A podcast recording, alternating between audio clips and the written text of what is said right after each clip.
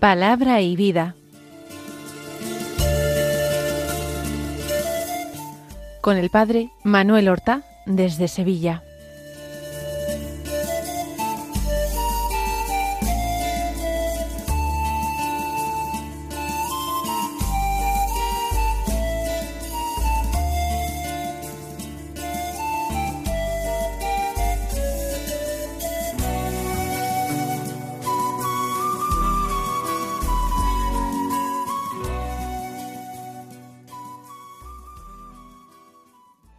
En el nombre del Padre y del Hijo y del Espíritu Santo.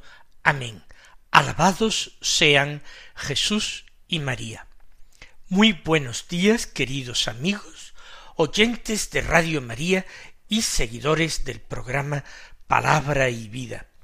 Hoy es el sábado de la semana vigésimo primera del tiempo ordinario. Este sábado es día 2 de septiembre. Por tanto, este sábado es el primer sábado de mes. Y como procuramos hacer en el programa Palabra y Vida, recordemos a nuestros oyentes que la Virgen le pidió a Sor Lucía de Fátima la comunión reparadora de los cinco primeros sábados de mes que unió a esta eh, comunión que pedía grandes gracias y que además de comulgar con el deseo de reparar las ofensas que se cometían contra el Inmaculado Corazón y ofrecer la comunión por ello, y estando en gracia de Dios, habiendo confesado ese día o en un día reciente, cercano, pedía la oración de meditación durante quince minutos al menos de los misterios del rosario, una condición en la que no se insiste demasiado, no se recuerda demasiado, no particularmente difícil, pero que la Virgen también pedía.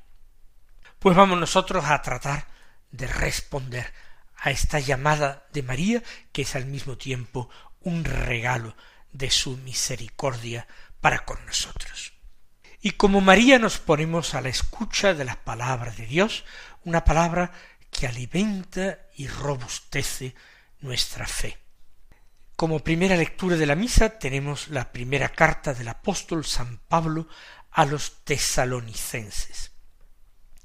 Hoy del capítulo cuarto los versículos nueve al once, que dicen así Hermanos, acerca del amor fraterno, no hace falta que os escriba, porque Dios mismo os ha enseñado a amaros los unos a los otros, y así lo hacéis con todos los hermanos de Macedonia.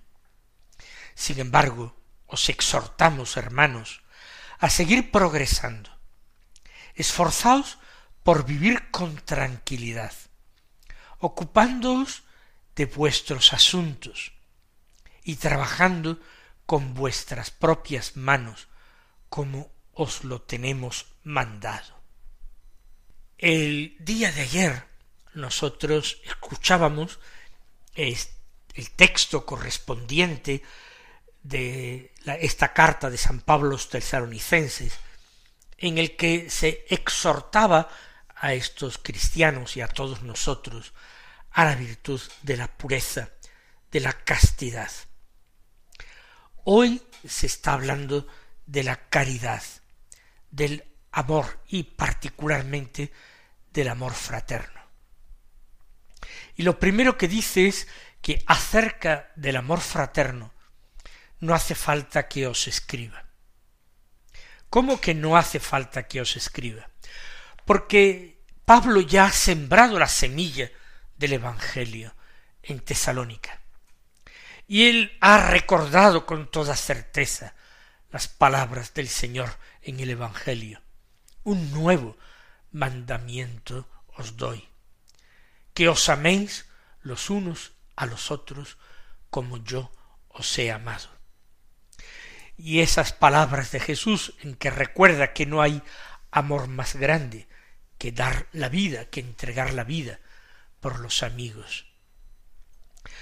En esto se ha apoyado mucho de la predicación de Pablo y en anunciar la fe en Cristo como único Salvador de los hombres, en Cristo muerto por los pecados en la cruz, pero resucitado para nuestra justificación al tercer día.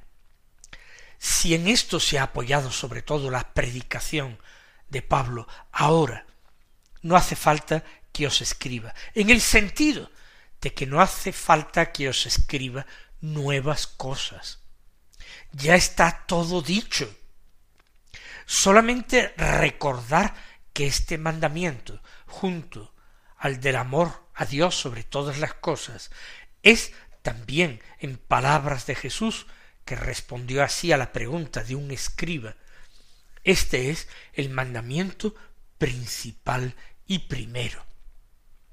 Por tanto, no hay que escribir cosas nuevas, si acaso recordar, si acaso exhortar, invitar a una mayor atención, a un mayor esfuerzo en la vivencia de esta virtud teologal, la única virtud que, según el mismo apóstol San Pablo en otra de sus cartas a los Corintios, dice que es para siempre.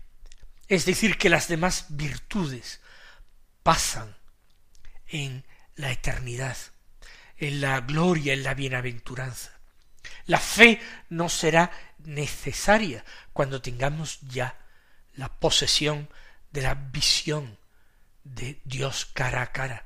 La esperanza no será necesaria cuando ya tengamos al objeto de nuestra esperanza, esa eh, visión de Dios cara a cara. Pero el amor, el amor no cesará nunca, no acabará nunca, ni el amor a Dios, ni el amor a nuestro prójimo, también en el cielo, seguiremos amando a nuestros semejantes, en Dios, pero los amaremos. Por eso no hace falta que os escriba, porque Dios mismo os ha enseñado a amaros los unos a los otros. Efectivamente, Jesucristo nuestro Señor es Dios, es el Hijo único de Dios, es la palabra eterna del Padre. Y Él mismo, sin necesidad siquiera de las palabras de Pablo, Él mismo os ha enseñado a amaros los unos a los otros. ¿Qué falta hace con de que yo añada algo a la palabra de Jesús? Pero Pablo no dice esto para regañar a los tesalonicenses porque hayan olvidado este mandamiento o porque no lo estén practicando eh, de veras y con todo empeño. Por eso añade, y así lo hacéis con todos los hermanos de Macedonia. Eh, Tesalónica está en Grecia y Pablo dice ya con los hermanos más cercanos, esos son los prójimos, los próximos, con los hermanos que habitan vuestra misma tierra, vuestra misma patria, ya lo estáis haciendo. Por tanto, no os digo esto para reprocharos nada. Atención. Ya vivís la caridad con los cercanos. Entonces, ¿por qué ha sacado a colación este tema Pablo? Por lo que sigue en la segunda parte de este texto. Sin embargo, añade, os exhortamos, hermanos, a seguir progresando. ¿Y esto qué quiere decir? Pues que el trabajo, la lucha, el esfuerzo por alcanzar virtudes en esta vida nuestra temporal es un esfuerzo, un trabajo, una lucha que no tiene fin. ¿Por qué? Porque nunca en esta vida alcanzamos la virtud plenamente, sino que siempre podemos seguir creciendo en las virtudes. Y no sólo creciendo en las virtudes significa adquiriendo virtudes nuevas. No, sino creciendo en perfección en la práctica de las virtudes que ya practicamos, que ya vivimos. Sí, la caridad, el amor fraterno, ya lo están viviendo los tesalonicenses con todos los hermanos de Macedonia. Sin embargo, Pablo les anima, les exhorta a seguir progresando, es decir, creciendo en este amor, lo cual, con la ayuda de la gracia, no es nada imposible, sino que es un trabajo provechoso. Precisamente en esto consiste el combate cristiano, el camino cristiano, la carrera del cristiano en este mundo en seguir progresando en la adquisición de un mayor grado, de una mayor perfección en las virtudes cristianas. Y sigue diciendo, esforzaos por vivir con tranquilidad, ocupándoos de vuestros asuntos. ¿A qué está apuntando Pablo? Pues yo pienso que apunta a una realidad que existe en todas nuestras comunidades cristianas y en la Iglesia de todos los tiempos. Y es que no todos los cristianos viven con la misma perfección los mandamientos de Dios y de Jesucristo. Unos se esfuerzan más, otros menos.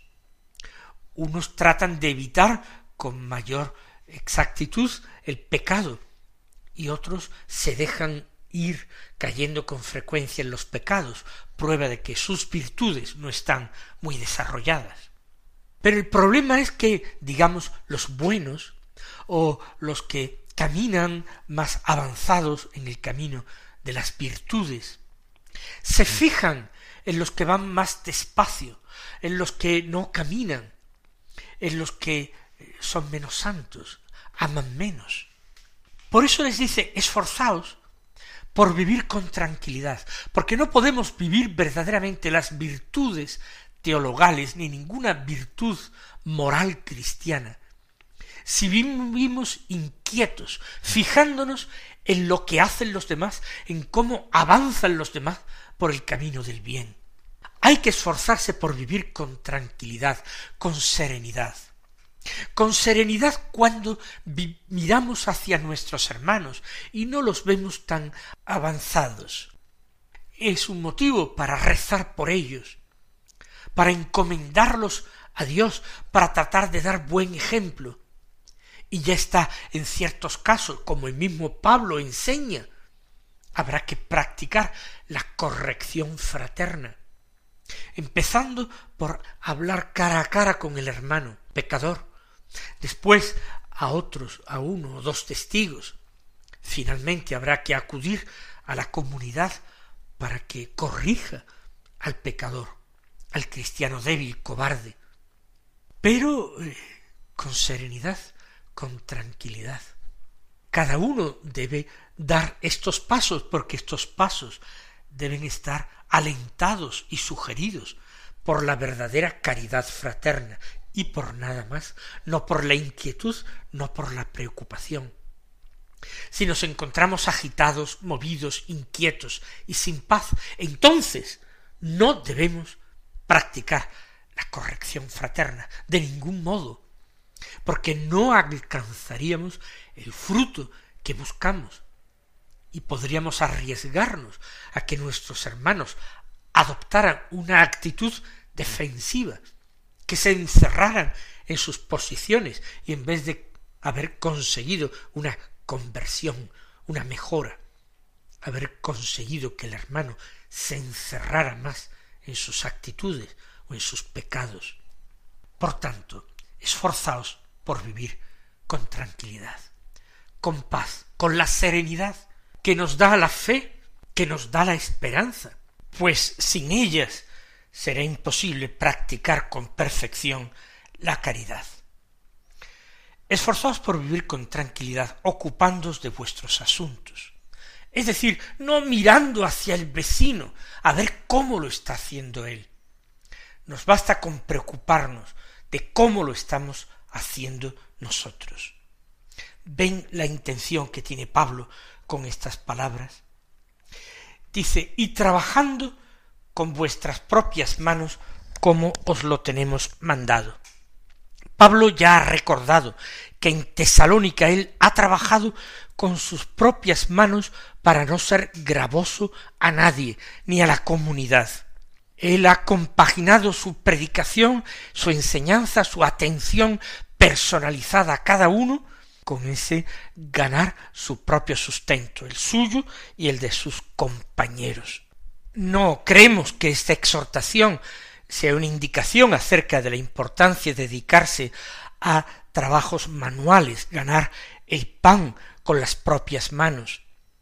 En otros momentos y en otras épocas los monjes tuvieron esto muy en consideración y procuraban ocuparse precisamente en trabajos manuales que no tuvieran necesidad de un gran esfuerzo intelectual, mental, para eh, poder eh, dedicarse interiormente a la oración mientras que las manos trabajaban. Eh, eso pasó más adelante y los monasterios terminaron convirtiéndose en focos de irradiación, de saber, de cultura. Pero Pablo cuando dice trabajando con vuestras propias manos, yo creo que se refiere más bien a con vuestro propio esfuerzo. Como diría el dicho popular, cada uno en su casa y Dios en la de todos, sin entrometerse con un amargo e inquieto celo en la vida de los demás, procurando uno aprovechar en virtud con esa paz y con esa perseverancia de quien no se da tregua, del que sabe que en esta vida el camino no está nunca definitivamente alcanzado, sino que siempre le quedan pasos por recorrer.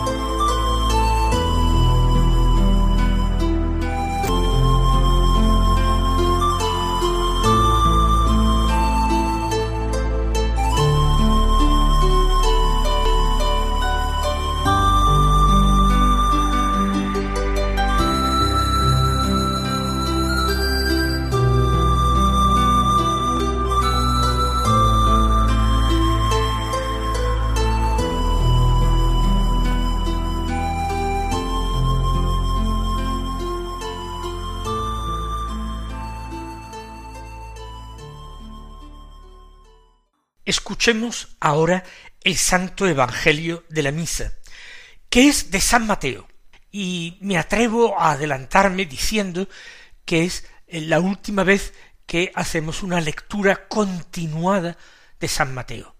¿Por qué? Porque ya después del capítulo 25 comienzan los relatos de la pasión y muerte del Señor, que se leen en otros momentos del año litúrgico. A partir del próximo lunes empezaremos a leer el Evangelio según San Lucas. Primero habíamos empezado con San Marcos, el tiempo ordinario, después ha seguido Mateo y ahora vamos a seguir con Lucas. Eso sí, los domingos seguiremos escuchando a San Mateo porque en este ciclo A de lecturas dominicales es el Evangelio que más se utiliza, que más escuchamos. Pues bien, de San Mateo capítulo 25 los versículos 14 al 30 que dicen así. En aquel tiempo dijo Jesús a sus discípulos esta parábola. Un hombre, al irse de viaje, llamó a sus siervos y los dejó al cargo de sus bienes. A uno le dejó cinco talentos, a otro dos, a otro uno, a cada cual según su capacidad. Luego se marchó. El que recibió cinco talentos fue enseguida a negociar con ellos y ganó otros cinco. El que recibió dos hizo lo mismo y ganó otros dos. En cambio el que recibió uno fue a hacer un hoyo en la tierra y escondió el dinero de su señor. Al cabo de mucho tiempo viene el señor de aquellos siervos y se pone a ajustar las cuentas con ellos. Se acercó el que había recibido cinco talentos y le presentó otros cinco diciendo Señor, cinco talentos me dejaste. Mira, he ganado otros cinco. Su señor le dijo Bien, siervo bueno y fiel, como has sido fiel en lo poco, te daré un cargo importante. Entra en el gozo de tu señor. Se acercó luego el que había recibido dos talentos, y dijo Señor, dos talentos me dejaste. Mira, he ganado otros dos. Su señor le dijo Bien, siervo bueno y fiel, como has sido fiel en lo poco, te daré un cargo importante. Entra en el gozo de tu señor. Se acercó también el que había recibido un talento y dijo Señor, sabía que eres exigente, que ciegas donde no siembras y recoges donde no esparces. Tuve miedo y fui a esconder tu talento bajo tierra. Aquí tienes lo tuyo. El Señor le respondió Eres un siervo negligente y holgazán, con que sabías que ciego donde no siembro y recojo donde no esparzo.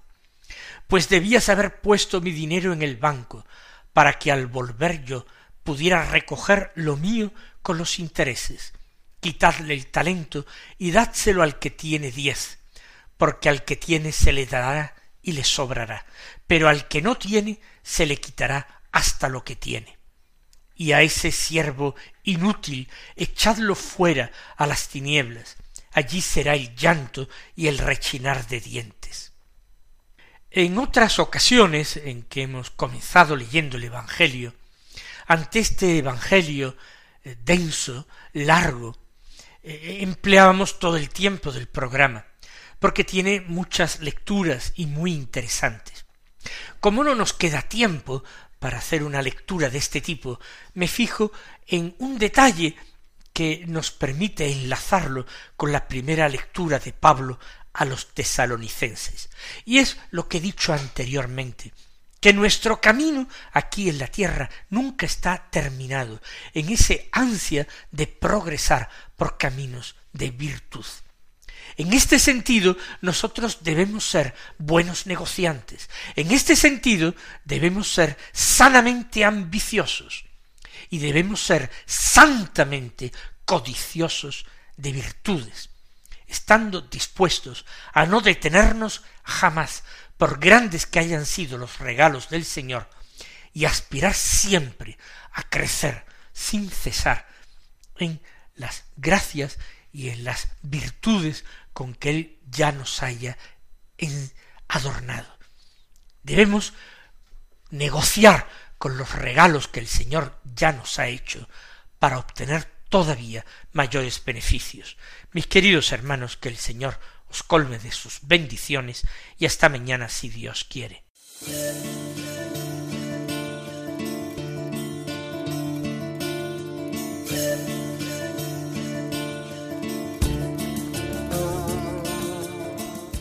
Han escuchado en Radio María Palabra y Vida un programa que dirige el padre Manuel Horta.